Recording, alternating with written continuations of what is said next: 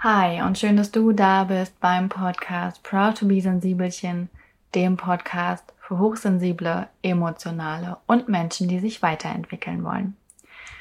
In der heutigen Folge ist Lesestunde, denn ich bin nicht nur Podcasterin, ich bin auch Autorin und schreibe gerade an meinem ersten Buch für Rowold und deswegen lese ich hin und wieder mal Texte vor, die ich geschrieben habe. Das habe ich jetzt ganz schön lange nicht gemacht und ich dachte, es wird mal wieder Zeit dafür. Und habe mir dafür auch ein Thema gesucht, das mir wirklich auf der Seele brennt. Und an dem Text habe ich mh, mm, über mehrere Wochen gesessen, immer mal wieder, weil mich immer mal wieder die Wut gepackt hat. Und das eigentlich bei einem Thema, was ja durchweg positiv ist, Nachhaltigkeit, grüne Welle, Fair Trade, Zero Waste, also egal wie man es nimmt, es ist durchweg natürlich ein positives Thema, denn wir alle wollen die Welt zu einem besseren Ort machen. Trotzdem, wie alles im Leben, gibt es auch hier Schattenseiten und um die soll es heute in diesem Text gehen. Und ich freue mich sehr darauf, gleich vorzulesen. Ich mache das nämlich gern. Und ich wünsche dir ganz viel Spaß beim Anhören der Folge.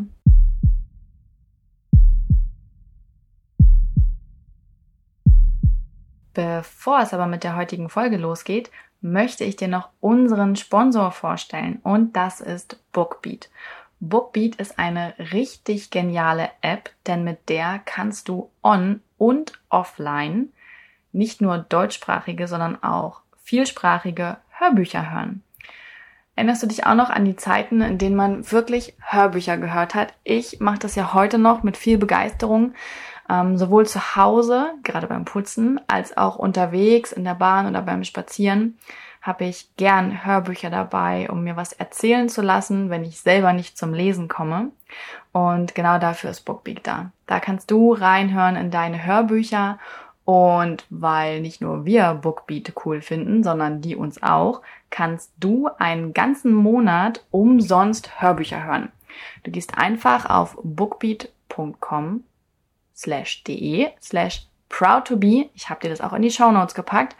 Und dann kannst du da einen kostenlosen Probemonat machen und kannst einfach Hörbücher rauf und runter hören. Und wenn du bleiben magst, dann bleibst du länger für 14,90 Euro den Monat und wenn nicht, dann hörst du einfach wieder auf.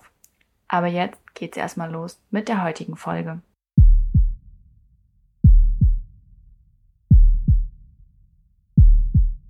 Nachhaltigkeit. Die grüne Perfektionismusfalle. Da sitze ich nun heulend auf dem Sofa, weil der Knoten der Panik so weit hochgerutscht ist, dass das Herz gleich mit ausgesetzt hat. Schluchzend und die Tränen nicht mehr halten könnt, versuche ich irgendwie zu schildern, was da gerade in mir vorgegangen ist, warum ich beim Anblick eines Welpen, unseres Welpen, gerade eben am liebsten weggelaufen wäre. Denn, naja, ich liebe ihn, alle lieben ihn, er macht die Tage besser und den Alltag anstrengender, gibt Pausen und verstärkt die eigenen Wünsche, gibt Ruhe und manchmal auch Unruhe, aber der bleibt halt. Und er lebt. Immer noch. Wir haben es nicht ganz und gar verkackt. Gerade beruhigt von dem kurzen Verantwortungsschock, mir war auch vorab die Verantwortung bewusst, ich habe sie nur noch nicht gefühlt, greife ich zur Beruhigung, zum Scrollen, zum einfach Ansehen und nicht agieren zum Handy und lese nach dem dritten Post, dass man doch besser adoptieren soll, als gezüchtete Hunde zu kaufen. Nur dass das soll sich sehr nach muss anhört, nach darf man anders nicht, nur so ist es richtig. Ich stimme der Rettung von Tieren generell zu, habe aber meine eigene Meinung zu dem Thema und doch trifft es mich heute nach ein paar Nächten mit wenig Schlaf, weil mein Alltag gerade von der Blase eines sechs Kilo schweren Welpen bestimmt wird, mit Verantwortungsklos im Hals und vollgeheulten Taschentüchern neben mir, mehr als es an anderen Tagen der Fall gewesen wäre. Denn wir haben nicht adoptiert. Wir haben einen Welpen gegen Geld zu uns geholt.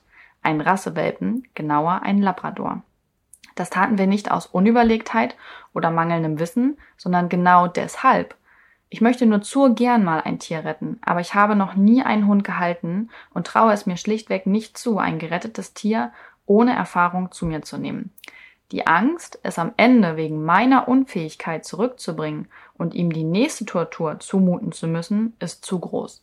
Dazu kommt, dass ich Kinder will und viele süße kleine Neffen und Nichten habe.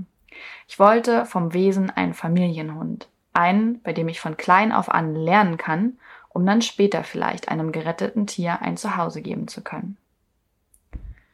Und es geht auch hier und jetzt in diesem Text gar nicht um die einzelnen Entscheidungen eines jeden für oder gegen einen Welpen, einen Hund aus dem Tierschutz oder oder. Es geht um das Gefühl. Und das nicht nur beim Hundekauf in die Falle getappt, Hund an sich nehmen, denn kaufen impliziert Geschäft. Mit Hunden macht man keine Geschäfte.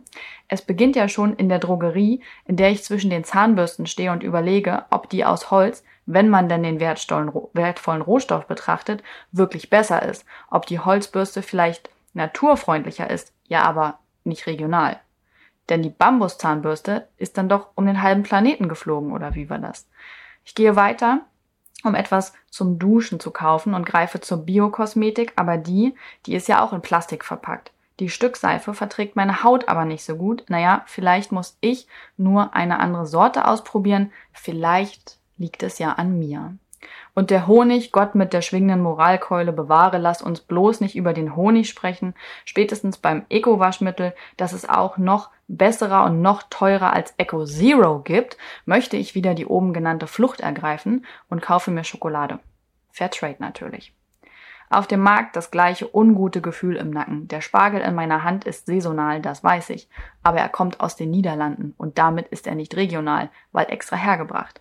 Aber ist Spargel aus Bayern regionaler, nur weil er aus Deutschland kommt, aber bis nach Hamburg mehr Strecke zurückgelegt hat als der niederländische Spargel? Ich schleppe meine Einkaufsnetze weiter und stoße an jeder Ecke auf eingeschweißtes Biogemüse, mit dem ich dann ein Stück gesünder lebe, vielleicht sogar tatsächlich Bauern etwas Gutes tue, aber am Ende den Planeten mit Plastik verpeste, das nur zu 30 Prozent recycelt werden kann. Derweil merke ich beim Bezahlen, dass ich natürlich, so musste es kommen, meinen Jutebeutel vergessen habe, an den ich doch eigentlich immer denken wollte. Papiertüten also. Aber wusstet ihr, dass man die fünfmal benutzen müsste, damit sie sich im Vergleich zur Plastiktüte rentieren?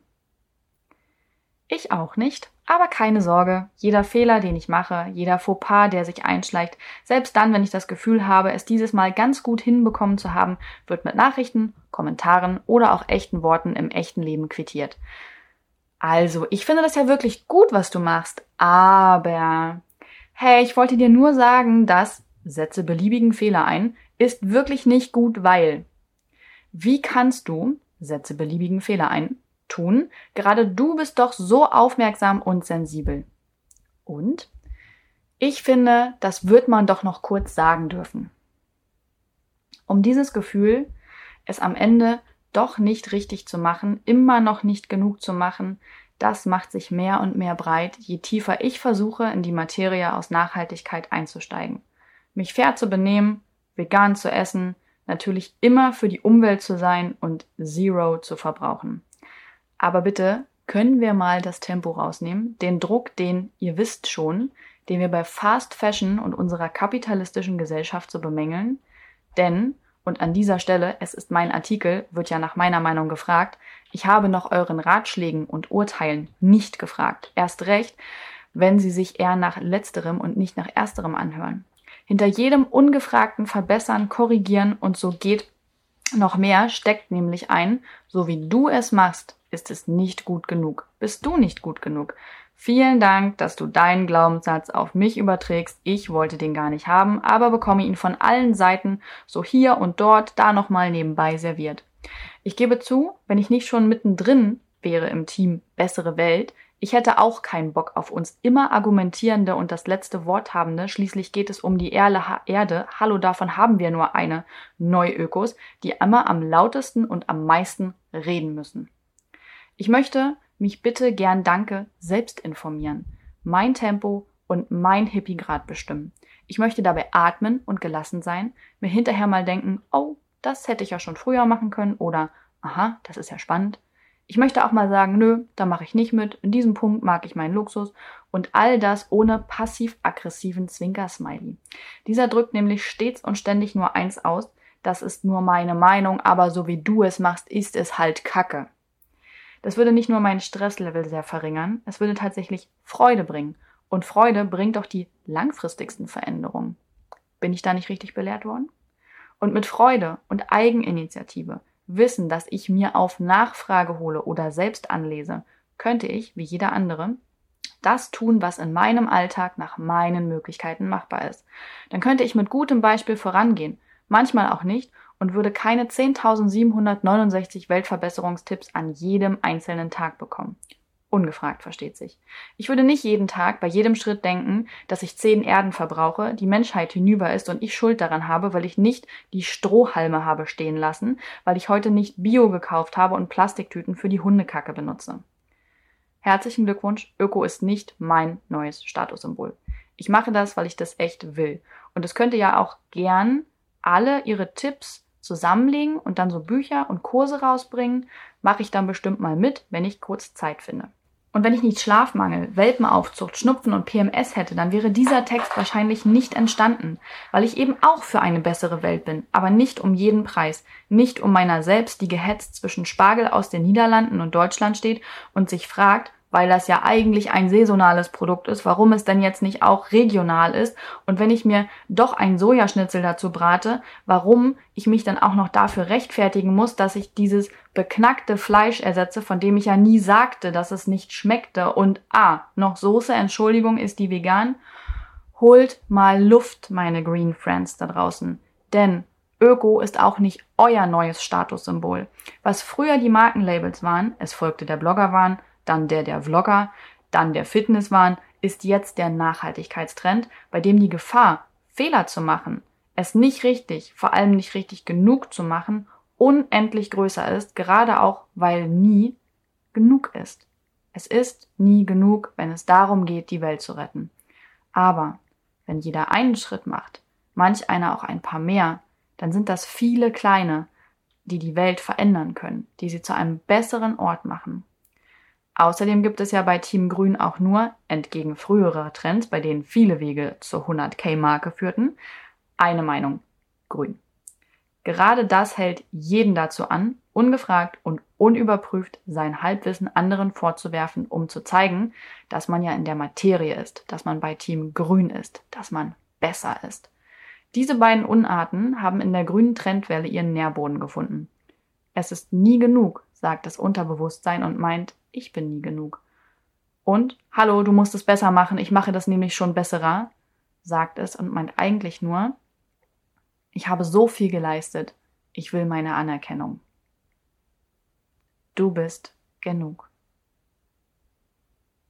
Vielleicht regt dich dieser Text ja auch ein wenig zum Nachdenken an. Ich hoffe es sehr, denn genau dazu ist er geschrieben worden. Und dann verabschiede ich mich für heute mit den allüblichen Worten, dass ich dir einen wunderschönen Tag oder Abend wünsche.